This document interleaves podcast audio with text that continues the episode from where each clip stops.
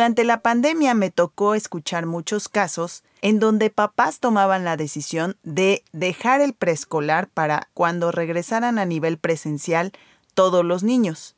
¿Esto qué repercusiones tuvo a nivel mental y físico y sobre todo emocional en esta etapa que es tan importante para el desarrollo humano? Es una etapa de mucha sociabilización, es una etapa de mucho juego y es una etapa fundamental para comenzar la vida académica de los niños. En el episodio de hoy vamos con la segunda parte de psicomotricidad con el nivel preescolar. Educación Consciente, el podcast que te acompaña a educar en conciencia. Hola, ¿cómo están? El día de hoy vamos al segundo episodio de esta serie de tres de psicomotricidad y vamos a focalizar en la etapa de los 3 a los 6 años, que si lo ponemos en un nivel académico estaríamos hablando propiamente de la educación preescolar. En México, la obligatoriedad de esta etapa empieza en el segundo y tercer grado. El primer grado podemos como papás tomar la decisión de decir, bueno, lo veo todavía muy chiquito, me quiero quedar todavía con él en casa y podemos tomar esa decisión sin que repercuta a nivel certificado. No podríamos decir si esta decisión es buena o mala, depende completamente de cómo tú quieres llevar la educación de tus hijos, de cómo tú te sientes como mamá o como papá para ingresar a este nuevo reto escolar. Lo único que te podría yo mencionar como profesional de este nivel es que neurológicamente y fisiológicamente el niño está listo para ingresar a la escuela y comenzar con esta etapa de su vida. Como licenciada en educación preescolar me he encontrado con ideas muy polarizadas de lo que es y representa este nivel en la vida educativa de los niños. Por un lado existe la creencia de que es un nivel meramente asistencial, es decir, que el niño asista para que lo cuide la educadora y ofrezca oportunidades de entretenimiento al pequeño. Y por otro lado está la creencia de que entre más chiquito ingrese a la escuela, pues va a aprender mejor, va a tener mejores oportunidades académicas y por ende será más exitoso en una vida laboral o profesional. Te puedo decir que después de estudiar el programa de educación preescolar que se maneja en México, que ha tenido algunas evoluciones y ha tenido algunas transformaciones, sí considera una manera muy natural de manejar la educación, una manera muy respetuosa de atender a los niños y sobre todo tener esta conciencia de que el preescolar tenga esta relevancia en la vida educativa de los niños porque te hace llevar al niño a lugares de pensamiento crítico, de pensamiento reflexivo y sobre todo cuidando la parte de la sociabilización y que fundamenta toda la forma de enseñanza a través del juego. Sin embargo, hay muchos jardines de niños o escuelas de nivel preescolar que son privados y ahí se aumenta la currícula. Eh, con esto no quisiera entrar en una discusión de qué es mejor o qué es bueno o qué es malo, porque al final el niño está accediendo a la educación. Pero aquí es donde nos vamos a la al otro lado de la polarización, en donde se piensa o existe la creencia de que entre más chiquito aprenda a leer, entre más chiquito tenga estas experiencias con las letras, con los números, pues va a ser más exitoso a nivel profesional. Al llegar al nivel preescolar, lo primero que debe de suceder por parte del maestro es un diagnóstico. Este diagnóstico nos va a ayudar a ver qué variedad de experiencias traemos en los niños. Puede haber niños que ya hayan viajado, puede haber niños que hayan ido a la playa, puede haber niños que vivieron en el trabajo de sus papás del día a día. Vamos a encontrar una gran diversidad de experiencias en los niños. Estas experiencias previas son muy importantes en el nivel preescolar porque son las que nos van a ayudar a direccionar hacia dónde vamos a plantear la programación y la planeación que vayamos haciendo con el grupo. Fisiológicamente, la mayoría de los niños han dejado atrás procesos muy importantes en su desarrollo. El primero es el control de esfínteres. Esto es uno de los requisitos para ingresar a la educación preescolar y esto se hace tanto en los jardines de niños privados como en los jardines de niños públicos. Proceso en el cual el niño ya es capaz de percibir y entender cuando es momento de atender sus necesidades fisiológicas, de pipí y popó puntualmente, y todo lo que implica ir al baño, porque no es lo mismo ir al baño en mi casa que ir al baño en la escuela. Implica el si me sé el camino para llegar al, al baño, si me sé quitar la ropa para atender mi necesidad, qué pasa si me ensucio, qué pasa si todas estas ideas ya tomaron conciencia en el niño. El niño ya tiene que hacer un plan de acción para acceder a cubrir esa necesidad fisiológica tan importante y tan fundamental. Desde medir cuánto tiempo tengo para llegar, desde saber qué es lo que pasa. Es muy normal, y esto quiero que quede muy claro en esta etapa, que el niño moje su ropa, que el niño le gane en el pantalón o que a la niña no alcance a avisar, que no se sienta en confianza. Y aquí es donde vamos a entrar en la parte emocional. Como verán, los primeros aprendizajes que está teniendo el niño no es ni a leer, ni a entender números, ni a dibujar, ni a colorear, ni a recortar. Las primeras experiencias que el niño está viviendo dentro de la escuela son completamente emocionales. ¿Qué va a pasar si me gana cuando no llegué al baño? ¿Qué va a pasar si me da hambre? ¿Qué va a pasar si me siento solo o sola? Todas estas experiencias que suceden dentro de los primeros días de clases son fundamentales a nivel emocional en el niño porque esto sí puede generar traumas en la escuela. Esto es muy importante de cuidar. Así es que yo te invitaría a que como papá sea tu prioridad en el primer año de preescolar. Más allá de pensar que el niño nada más va a la escuela y se enfrenta a un nuevo medio y lo tiene que hacer porque ya es el momento de entrar a la escuela, es una gran oportunidad de que el niño se relacione con el medio exterior de una manera saludable si es bien guiado y si es bien atendido durante esta etapa de inicio. Así que en esta etapa es importante que los primeros días de escuela, la maestra, los educadores que están en, en medio de todo el diagnóstico y de toda la integración a esta nueva etapa escolar, los directores se encarguen de ofrecer estos espacios de confianza a los niños. Lo importantísimo y que tienes que ver como reacción en tu niño es que empiece a sentirse feliz de ir a la escuela. Que no sea un momento torturante de decir no quiero ir, me van a regañar, la maestra grita. Todas estas ideas son señales que te pueden decir si esa es la escuela indicada para tu hijo o no. La prioridad del preescolar no es leer, no es escribir, no es sumar, no es restar. Eso no pasa en el nivel preescolar. Y ahorita voy a entrar un poco en el plan de estudios que propone la educación básica en México, el ASEP, que es la Secretaría de Educación Pública. A veces he escuchado comentarios que dicen, es que es muy mala. No, no es mala. Lo que pasa es que respeta el ritmo y el proceso de los niños y eso sí nos debería importar como papás. Ahora, conectando esta parte de atender sus necesidades básicas, eso va a orillar o va a propiciar el desarrollo del lenguaje. El lenguaje se va a manifestar de diferentes formas, pero es un proceso de desarrollo a lo largo de los tres años del nivel preescolar.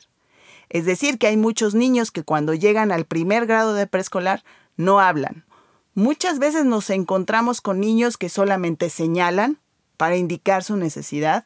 Muchas veces nos encontramos frente a niños que hablan con una claridad muy importante.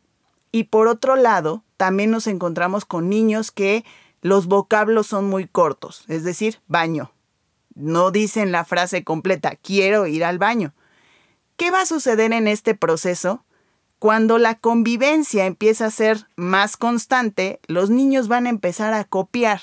La convivencia entre los niños ofrece esta posibilidad de que, aún sin meter información como docentes, los niños van a aprender de la propia experiencia del estar en contacto con los otros. Por eso es importante el preescolar Por eso se habla de que el preescolar a nivel social tiene un gran potencial, porque los niños van a aprender de otros niños. Y eso va a fortalecer que dentro del aula haya aprendizajes significativos.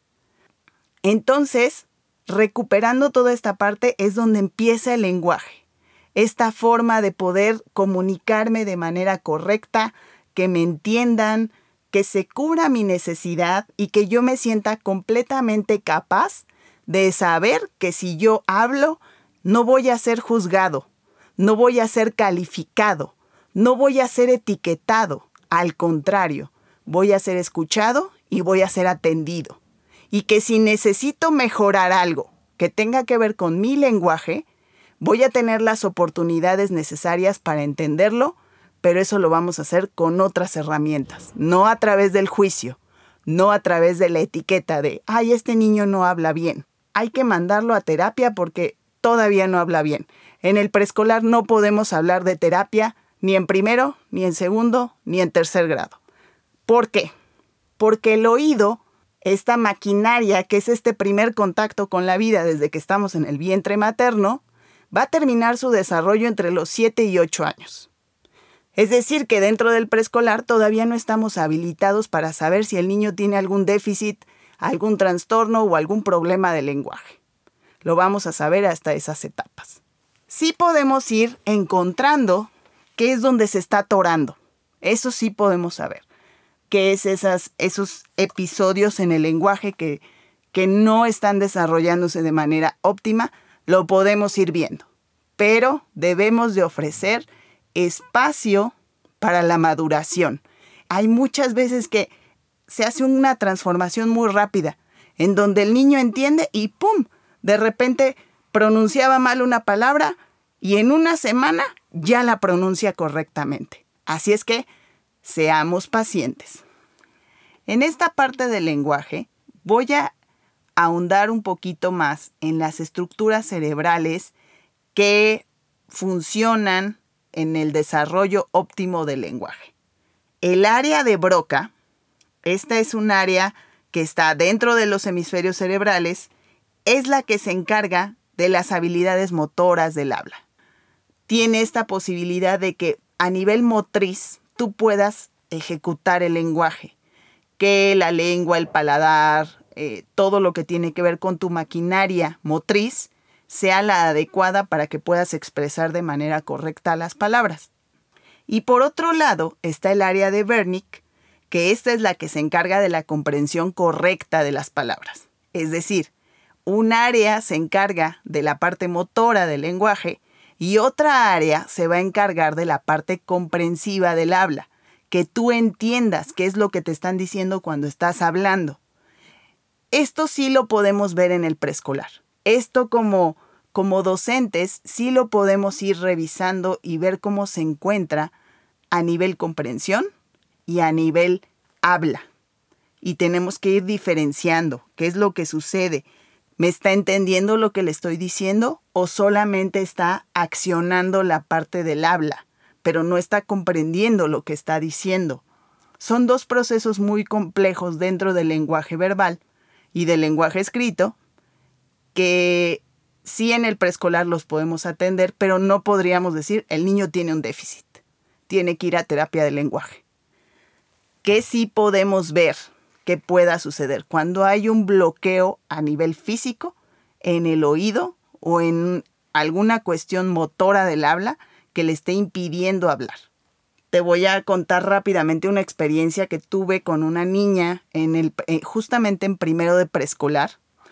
Era una niña que tenía poco lenguaje, eh, casi no hablaba, era muy, muy callada. A la mamá le preocupaba porque pasó todo el primer año de preescolar y seguía en el mismo lugar, ¿no? Creo que ahí sí era un momento de, de indagar qué era lo que estaba pasando con ella porque no avanzaba. Su mamá toma la decisión de llevarla al otorrino para hacer una revisión, ¿no? Porque siempre lo primero que se indica cuando pasa una situación así es primero descartar lo biológico y después nos metemos en el ámbito psicológico, emocional y social del niño. ¿Por qué? Porque lo biológico es más rápido de detectar.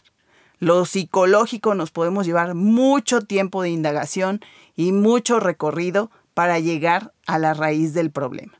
Y en este caso fue el camino más adecuado, porque al llegar al otorrino aparece que tiene un bloqueo de leche materna en el oído interno. Y entonces, pues dicen, es que ahí está, la niña no está escuchando. La niña no percibe los sonidos igual que los otros niños porque tiene un bloqueo. ¿Qué sucede? La operan, le sacan el tapón de leche que tenía a nivel auditivo y entonces sucede el habla de manera perfecta. Para el segundo año de preescolar la niña hablaba maravillosamente bien. Y ahora vamos con la parte sensorial. Esta es otra vía por donde el cerebro va a recibir la mayor cantidad de estímulos, de información y que la va a procesar en el cerebro y entonces sucede este aprendizaje de las experiencias educativas. Me he topado con programas de estudio en donde les piden libros y cuadernos a los niños para trabajar el preescolar. No va por ahí. Las experiencias que deben de tener los niños en el preescolar son sensoriales. Sí pueden tener un libro, sí pueden colorear, sí pueden recortar, pero no es la prioridad. El niño tiene que aprender a experimentar cómo se sienten las cosas del medio, cómo huelen. Todas estas experiencias naturales del medio, de tu comunidad, es importante que el niño las entienda. Por eso es que un libro, un cuaderno de trabajo, no te va a ofrecer la oportunidad completa de poder saber qué es lo que estoy aprendiendo, porque ahí estoy aprendiendo lo que el libro me está diciendo que tengo que aprender. Pero cuando yo me expongo al medio, a la vida, me encuentro con que soy totalmente vulnerable. Muchas veces me ha pasado que hay momentos en el que los niños tocan algo viscoso y dice, no, no, no me gusta, esto, esto está muy feo. Pero hay otras cosas como una madera, una lija, algo rugoso que dicen, ay, se siente más firme, lo puedo entender. Hay que darle a los niños estas experiencias de poder entender el medio a través de los sentidos. Y el cerebro está listo para recibir esa información. El cerebro está completamente ávido de sentir y de percibir y entender qué es eso que sí me gusta y qué es eso que no me gusta y empezar a formar un criterio. Y es ahí donde viene el pensamiento crítico y reflexivo de los niños. Si un niño tiene un pensamiento crítico acompañado de un pensamiento reflexivo, va a poder entender mejor las situaciones de vida y estará tan conectado con él mismo que va a poder él definir si está dispuesto a entender una situación, a soportar una situación o definitivamente quiere cambiar el rumbo de donde tiene que moverse.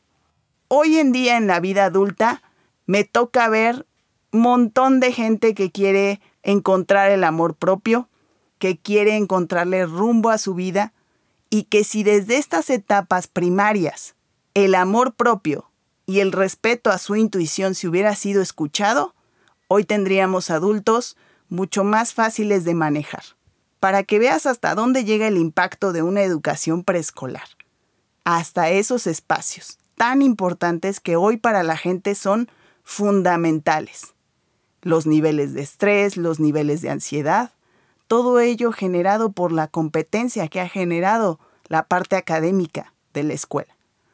Toda esta vía sensorial va a llegar a través del juego. El juego involucra una gran cantidad de aprendizajes que la verdad es que si nosotros nos quitamos la creencia de que el niño solo va a jugar al preescolar, qué bueno que solo va a jugar, porque en el juego vas a encontrar toda la materia que necesitas para hacer una buena psicomotricidad con los seres humanos. En el juego te puedes encontrar con términos como el esquema y la imagen corporal, la lateralización, la coordinación dinámica, el equilibrio, la ejecución motriz, la disociación motriz, el control tónico postural, la coordinación visomotora, la orientación y la estructuración espacial, el control respiratorio.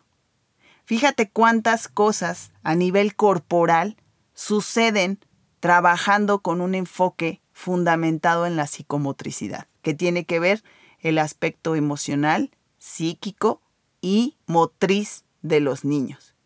¿Y cómo englobas todo este tipo de términos en un aprendizaje? A través del juego, pero juegos dirigidos, no juegos en donde nada más tú expongas al niño a jugar y a ver qué pasa. No, tienen que ser juegos dirigidos con un objetivo específico en donde haya habido una planeación previa por parte del maestro para luego ofrecerlo a los alumnos y obtener el resultado que se busca de esa planeación. Ese es un trabajo correcto a nivel preescolar. Y con esto me voy a ir directamente al plan de estudios. La Secretaría de Educación Pública creo que ha hecho un trabajo muy bueno. La esencia de este programa es que está dividido en campos formativos que nos lleva a situaciones didácticas abiertas en las que la educadora tiene la posibilidad de saber lo que debe abarcar en cada grado escolar, pero es libre de elegir la forma de enseñanza, ya que es un programa abierto en este sentido, que si bien sí marca normas inamovibles, permite esta libertad de cátedra.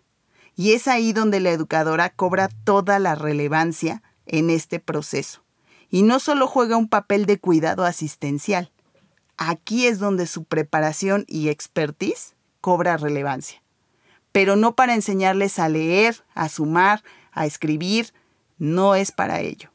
Te voy a decir cuáles son los campos formativos de este programa de educación preescolar y cuál sería la visión más adecuada para abordarlos. En primera instancia tenemos el lenguaje y comunicación. Este es el primer campo de formativo.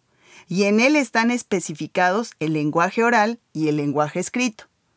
La SEP te dice aborda el lenguaje y la comunicación, pero nunca te dice enséñales a leer y a escribir.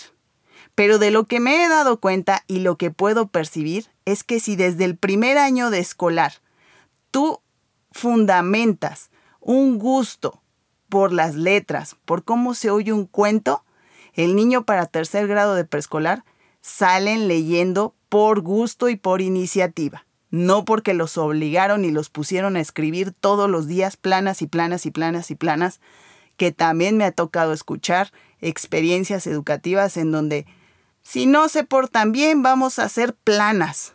Híjole, cuando me ha tocado escuchar este tipo de cosas, de verdad me aterro porque para eso no es el preescolar, y mucho menos utilizarlo como un castigo para los niños.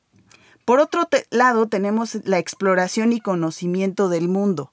Ese es otro campo formativo, en donde tenemos la subdivisión del mundo natural y la cultura y vida social. Es decir, que el niño va a conocer cómo funciona el mundo si lo quieres ver por materias, pues sería toda la física, la química, ciencias naturales, todas estas experiencias van a entrar en contacto con el niño. Y por otro lado, cómo se da la cultura en una comunidad. Este campo formativo tiene una gran capacidad de experimentar muchos de las cosas que suceden en la vida cotidiana y darles una explicación a nivel de aula. Por otro lado, tenemos el desarrollo personal y social. En este campo formativo se subdivide en identidad personal y relaciones interpersonales. Fíjate la importancia que tiene el que el niño sepa relacionarse tanto con él mismo como con los demás. Aquí van a entrar todas estas formaciones que tienen que ver con la cívica, con la ética, honores a la bandera, por qué hacemos honores a la bandera, por qué tenemos la identidad de un país, por qué somos mexicanos o por qué somos de algún otro país, porque también la diversidad es importante verla desde que somos pequeños. Llegamos también al campo formativo del pensamiento matemático. Este es otro campo en donde también hay una subdivisión en donde aparece el número y por otro lado la forma, espacio y medida. Si lo quieres ver de una manera más tangible, pues el número tiene que ver con todas estas posibilidades del conteo, el quitar, el poner, que te va a llevar directamente a una suma y a una resta, pero propiamente en el preescolar no le llamamos así. Empezamos con experiencias sensoriales en donde quita tres semillas, pon tres semillas, que el niño empiece a percibir a través de sus sentidos cómo se manifiestan los números, las cantidades y el conteo. Y por otro lado tenemos este forma, espacio y medida, que es lo que sí te va a permitir ingresar a conceptos de geometría. No les vamos a decir a los niños la geometría, ni cuánto mide, ni saca el compás y el transportador y ahora vamos a hacer un círculo. Es enfrentarlos al día a día con las figuras y las formas que te rodean. Tú vas a ir percibiendo tu espacio, tu ubicación espacial a través de la experiencia. La educación física aquí en el pensamiento matemático cobra una relevancia súper importante porque el niño va a entender qué distancia tiene que correr, a qué velocidad tiene que correr para no chocar con ciertos objetos que estén a su alrededor, cosa que muchas veces y ahorita en la pandemia se vio completamente anulado. Por otro lado tenemos el desarrollo físico y salud toda esta parte de la coordinación, fuerza, equilibrio. Esto es completamente lo que se aborda en la educación física y es sumamente importante que mínimo tengan dos veces por semana educación física. Aquí no cabe la idea de que eso no es importante, mejor vamos a hacer matemáticas. No, el niño tiene que hacer educación física de muy buena calidad. Por otro lado está la promoción de la salud y en este campo formativo se aborda ¿cómo voy a cuidar de mí mismo y de los demás? Y no sabes qué importante es que el niño entienda lo valioso que es, lo importante que es que él mismo cuide de él y que entienda que el respeto a su cuerpo es sagrado, el respeto a su mente también es sagrado y el respeto a sus emociones es sagrado. Y eso se aprende también en la escuela, pero hay que fortalecerlo también con los vínculos que hay en la casa. Y finalmente tenemos la expresión y apreciación artística, que aquí es donde vamos a ver todo lo que tiene que ver con el arte. Está subdividido incluso en la parte musical, en la parte visual, la apreciación de la danza, la expresión dramática, la expresión teatral. El niño tiene que tener experiencias valiosas que tengan que ver con el arte, y eso se toma en cuenta en el programa de educación preescolar.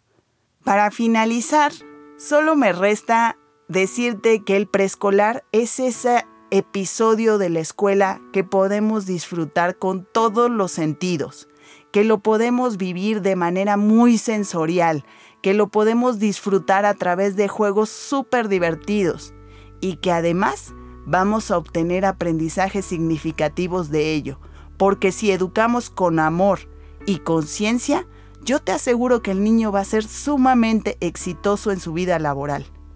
Y si como papá tienes toda esta información, va a ser muy valioso para que tú puedas saber si de manera correcta se está atendiendo la educación de tus hijos. Fue un placer poder haber hablado de este tema que para mí es apasionante, el nivel preescolar. Deseo profundamente haberlo transmitido de manera correcta y cualquier cosa pues ya sabes que me encuentras en mis redes sociales, cualquier asesoría que necesites como escuela, como papá, como docente, estamos disponibles para ello. Muchas gracias y nos vemos en el siguiente episodio. Educación Consciente, el podcast que te acompaña a educar en conciencia.